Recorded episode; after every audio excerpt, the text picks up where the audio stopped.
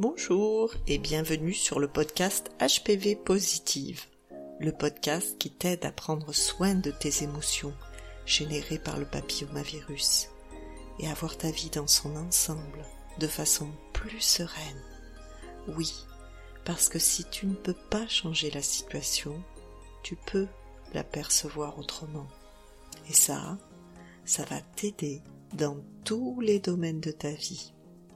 Alors, abonne-toi à ce podcast pour savoir comment faire. Aujourd'hui, je te ramène avec moi sur les chemins de la nature. Je t'amène en balade. J'ai envie de te partager euh, une expérience qui a été euh, vraiment douloureuse pour moi et qui a été riche d'enseignements, qui m'a permis cette belle rencontre que je t'ai racontée l'autre jour, de prendre conscience de mes mécanismes. Ça m'a permis en fait beaucoup de choses. C'est l'expérience du burn-out que j'ai faite euh, il y a quelques années. Je connaissais déjà la sophrologie. Ça m'avait euh, déjà apporté beaucoup dans ma façon de, vivre, de pouvoir relâcher la pression. Mais euh, si je savais détendre, bah, en fait, les mécanismes continuaient à être là parce que je les écoutais pas pour autant. J'essayais de les calmer, j'essayais euh, qu'ils ne soient plus là. Alors la sophrologie, c'est quelque chose que j'utilise toujours et qui est très précieux. Je l'utilise surtout pour renforcer le ressenti dans le corps. Et euh, en fait, euh, je me rappelle avant le burn-out, j'étais dans une espèce de spirale quelque chose qui s'arrêtait jamais. Quand j'étais au travail, euh, je courais partout. Euh, dans les couloirs, euh, je prenais jamais le temps de discuter avec les gens, ou trop rarement. J'étais toujours en train de courir pour faire tout ce que j'avais à faire. Et quand j'étais assise devant mon ordinateur, je bougeais plus. Même parfois pour manger, ben, je restais aussi devant mon ordinateur tout ça pour gagner du temps, pour euh, essayer d'avancer plus. De toute façon, ma tâche, elle était euh, insurmontable parce que j'occupais trois postes à la fois. C'était euh, absolument mission impossible. Tous les jours, je repartais avec en tête tout ce que je n'avais pas fait. Voilà, une façon aussi de voir les choses plutôt que de célébrer tout ce que j'avais fait, je, repartais avec ce stress de toute cette pile qui m'attendait pour le lendemain. Et euh, voilà, petit à petit, euh, j'en suis arrivée à, m'épuiser et tous les matins à me dire j'ai pas envie d'y aller, j'ai pas envie d'y aller. Et puis jusqu'au jour où euh, un matin, ben, non, j'y vais pas. C'est pas possible, je ne peux plus me lever. Aujourd'hui, je vis encore des mécanismes comme ça. Euh, ça peut m'arriver hein, quand j'ai beaucoup de travail à faire.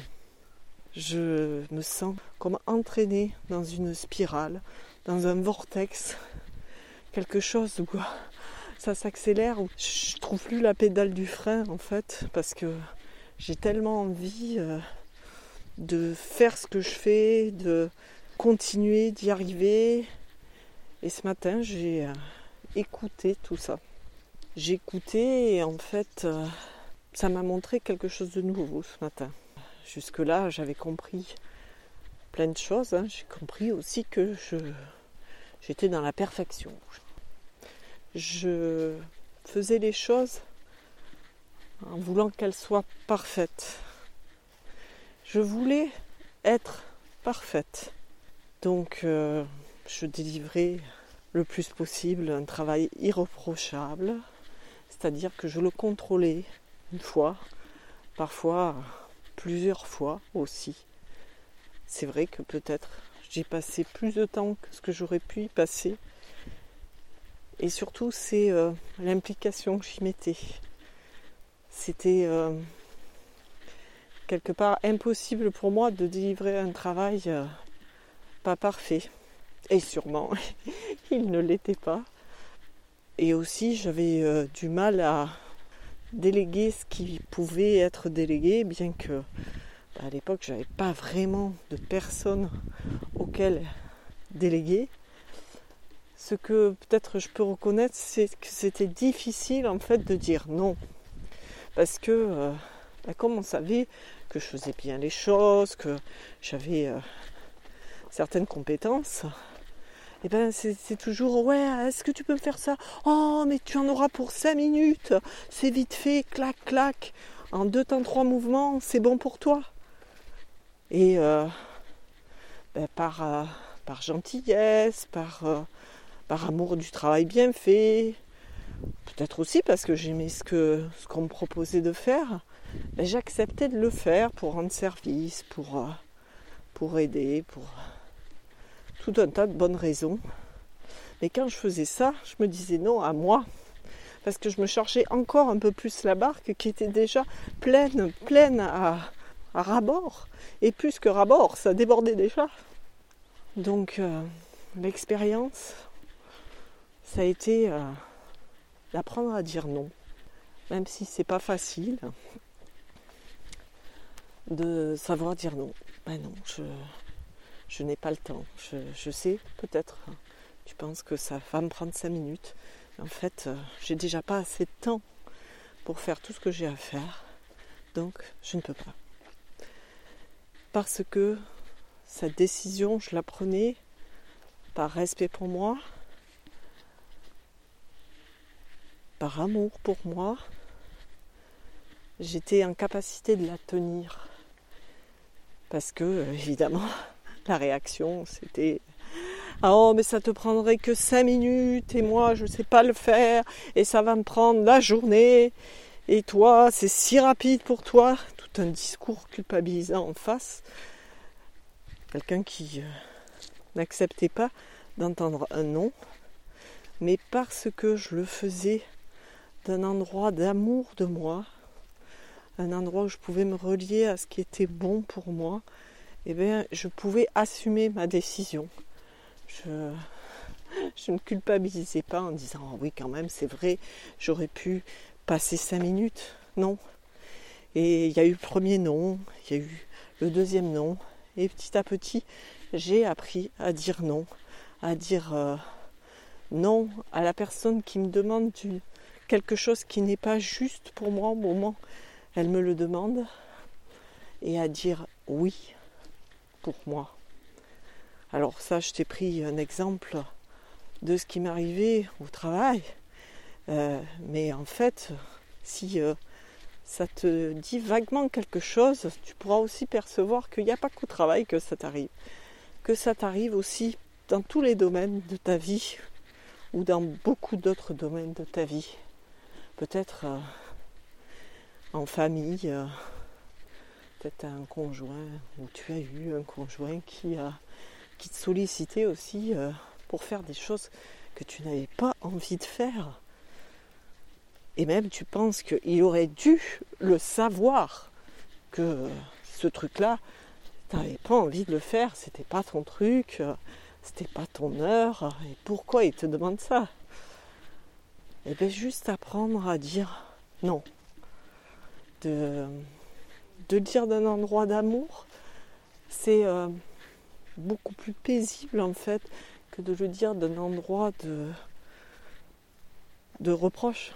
C'est euh, je dis non à ce que tu me proposes par rapport au fait que par exemple ben, c'est beaucoup trop tôt pour moi à cette heure-ci j'ai besoin de me reposer pour euh, que ça ne nuise pas à la communication dans la mesure du possible, hein, parce qu'il faut que l'autre aussi accepte de recevoir ce nom.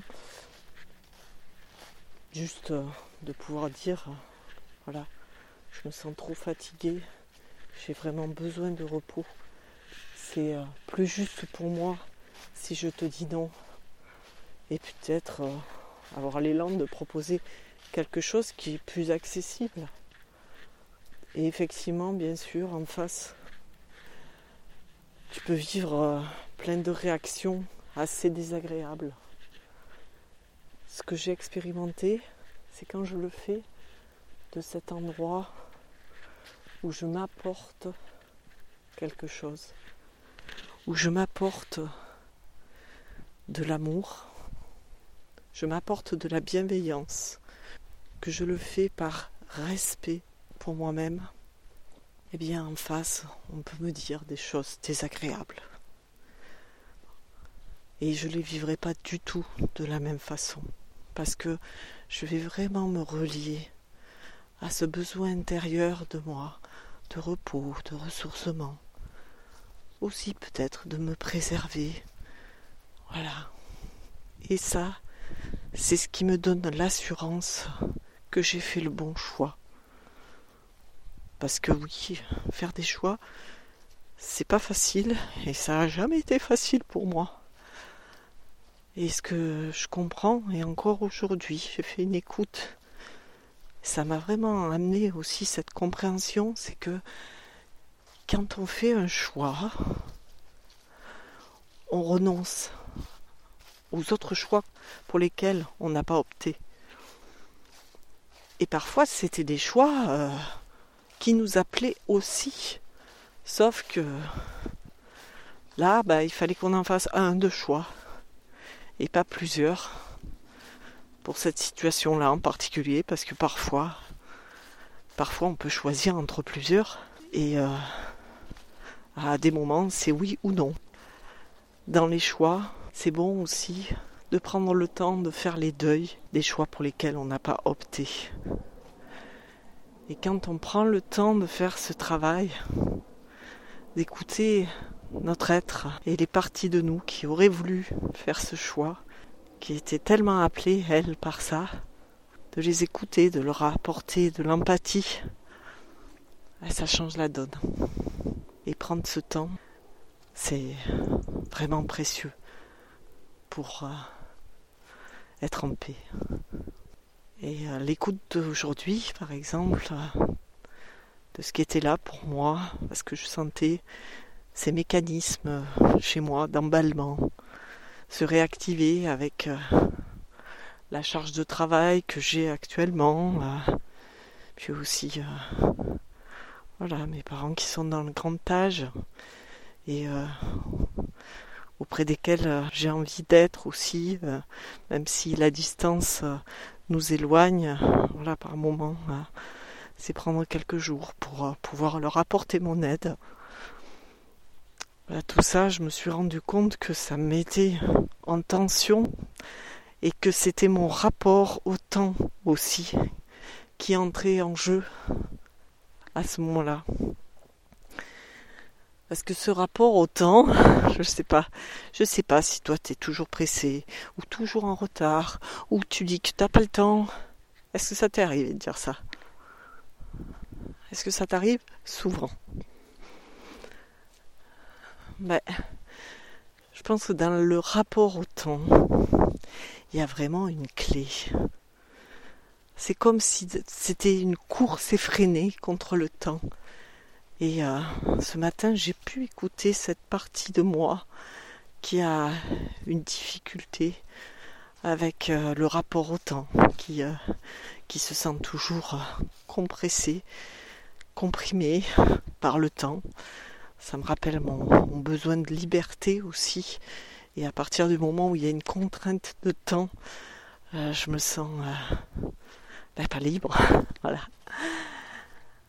Et euh, ce que ça m'a montré en écoutant ça, c'est à quel point j'avais juste besoin de douceur. Je ne sais pas ce que ça t'évoque, toi, la douceur, euh, mais pour moi, elle se vit dans la lenteur, cette douceur. Rien que de ralentir, les choses deviennent plus douces. J'ai envie de célébrer ça. C'était, c'était bon, j'ai pris le temps de, vraiment me remplir de cette douceur. Et ça m'a vraiment fait du bien. Et pour en revenir au burn-out et tout ce que ça m'a permis, tous les enseignements que j'en ai tirés, bah, ça a été cette belle rencontre dont je t'ai parlé l'autre jour avec Pascal Astier, Coralie Ram, cette, cette pratique du focusing, de la relation intérieure, qui est pour moi vraiment un art de vivre au quotidien et euh, avec lequel j'ai plaisir à accompagner euh, des femmes euh, à mieux vivre leurs émotions avec le papillomavirus, à, à mieux vivre leur vie dans leur ensemble. Ce cadeau du burn-out, ça a vraiment été ça. J'avais déjà appris à me, à me connecter à mon corps, à m'y relier parce que ça, oui, je m'en étais coupé. Et là, je me suis euh, encore davantage rapproché de mon corps en, le ressentant encore plus intimement dans ses émotions, dans tout ce qui euh, être là, les idées aussi, les idées qui tournent en boucle, pouvoir euh, m'apporter de l'empathie. Parce que oui, oui, je peux calmer mon corps. Pendant combien de temps je peux le calmer? Si, euh, si des parties de moi n'ont pas été entendues, écoutées, si j'essaie de les calmer, elles vont juste être obligées de crier encore plus fort pour être entendues. Alors euh, là, c'est la spirale vicieuse. On essaie de calmer, mais on finit par plus rien pouvoir calmer. À vouloir contrôler, au bout d'un moment, on ne peut plus rien contrôler. On perd le contrôle de tout et écouter, apporter de l'empathie, apporter de l'amour. C'est une démarche euh, très différente. Et cette démarche-là, elle se fait sans objectifs. C'est pas des objectifs smart qu'on qu'on fixe quand on fait une séance comme ça. C'est euh, juste euh, humainement apporter de l'empathie, de l'amour. Et euh, ça, ça va avoir des conséquences. Les conséquences euh, peuvent être euh, difficilement perceptibles au départ ou claires, très claires. Ça peut être un soulagement immédiat, ça arrive aussi.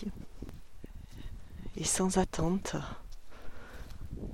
on peut petit à petit se rendre compte que des choses ont changé. Quand j'ai fait mon burn-out, je me sentais tellement en panne.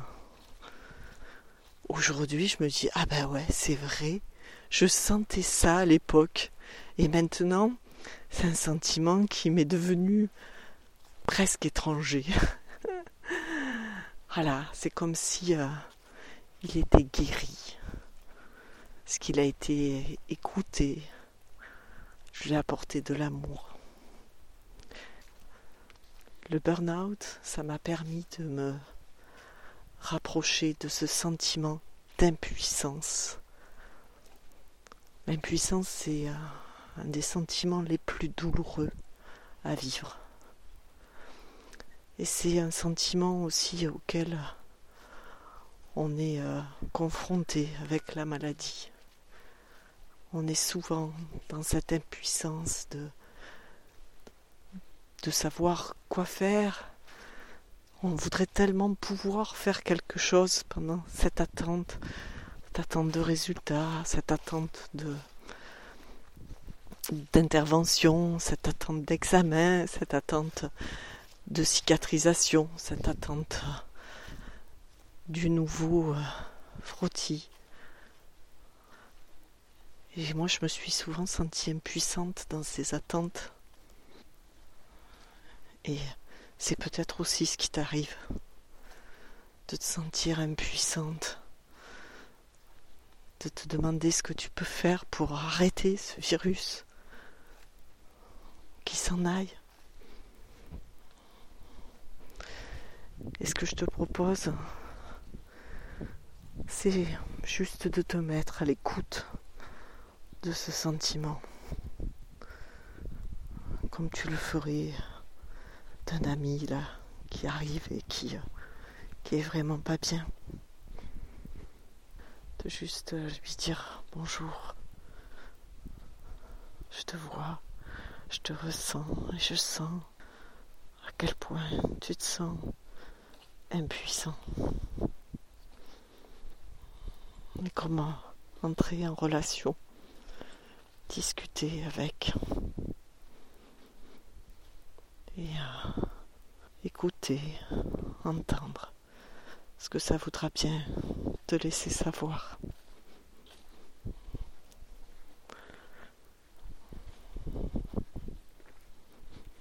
Oui, parce que si tu ne peux pas changer les circonstances de ta vie, tu peux changer ta façon de les percevoir.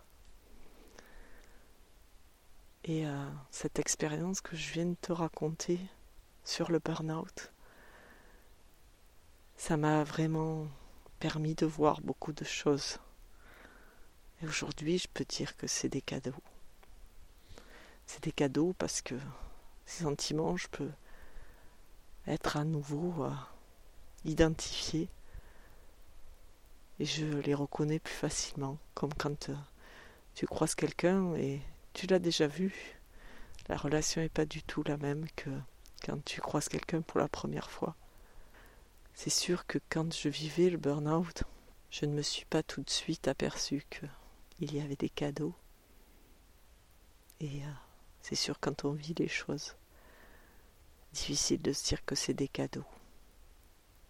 C'est le temps qui le dira, ce fameux temps dont je te parlais tout à l'heure. Et l'autre cadeau, c'est la confiance. Avec ce nouvel art de vivre que j'ai adopté, parce que je l'ai intégré dans mon quotidien, j'ai confiance. Alors, si aujourd'hui tu te dis, oui, mais moi j'ai pas le temps, j'ai pas le temps d'intégrer quelque chose de nouveau, j'ai pas le temps de prendre le temps de d'écouter des audios, de me faire accompagner. J'ai pas le temps, moi. Peut-être euh, tu peux te poser cinq minutes et te dire euh, qu'est-ce que ça changerait si moi aussi je prenais le temps de m'écouter, le temps de vivre, de m'accorder cette douceur, cette bienveillance envers moi-même de me donner ce temps. C'est peut-être le message que m'apporte ce que je vis en ce moment. Peut-être que ça demande que enfin, maintenant, je prenne du temps pour moi, rien que pour moi, pour écouter ce dont moi j'ai besoin, pour que la solution, elle puisse venir de moi, que je puisse sentir ce qui m'appelle, ce qui est juste pour moi, que je me laisse guider par mon intuition, que je m'écoute enfin. C'est avec plein de douceur dans cette nature si calme, si paisible, avec le chant des oiseaux que j'ai envie de t'envoyer plein de douceur. Et surtout de te dire que chacun a son rythme, que tu peux faire les choses à ton rythme. Et si on en revient au temps, prendre tout le temps qui t'est nécessaire pour toi pour trouver ce qui est juste pour toi. Voilà, un message de paix, de douceur. En tout cas, moi, c'est ce qui est présent là, en moi, dans, ma poitrine. Je ressens plein de paix, plein de douceur. Merci pour ton écoute. Merci d'écouter ce podcast. Je pense vraiment à toi quand j'enregistre.